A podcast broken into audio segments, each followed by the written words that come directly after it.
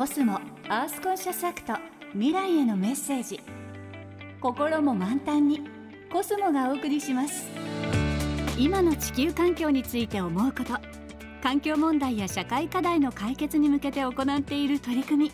地球の未来のために考えていることを紹介する。コスモ Earth Conscious Act 未来へのメッセージ。毎月一人のゲストを迎えて毎週メッセージをお届けします。今月のプレゼンターはモデルタレントの井出上漠さんです。今週は海士町出身の井出上さんに誰でも使えるトイレのあり方について伺いました。おはようございます。井出上漠です。タレントモデルとして活動させていただいております。まあ、私がこの環境問題や社会課題の解決に向けて行っている取り組みとしては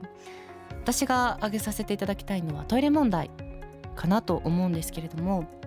SDGs の中でもジェンダー平等を実現しようっていう項目があると思うんですけれどもこのトイレ問題っていうのを一つ挙げた時にすごくこの問題って難しい問題になってくるんですね。最近で言うとその新宿にジェンダーレストイレっていうものができたと思うんですけどあれもすごく賛否両論な意見で溢れていたんですけれどもすごくあれって当事者である人からしたらそうじゃないっていう部分だったりとかでも当事者でない人からしてもこれはどうなんだろうっていうところもあってこれはこうジェンダーレスな人たちにの受け皿になるような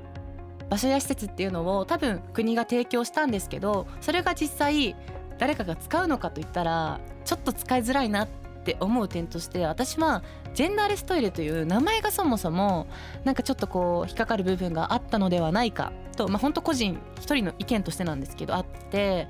私はまずはその誰でもトイレだったりみんなのトイレだったり、まあ、名前を変えていくというところから男性女性というトイレに当たり前のようにもう一つみんなのトイレというトイレを設置するトイレは3つあるんだよっていうのを当たり前の世界にするというところが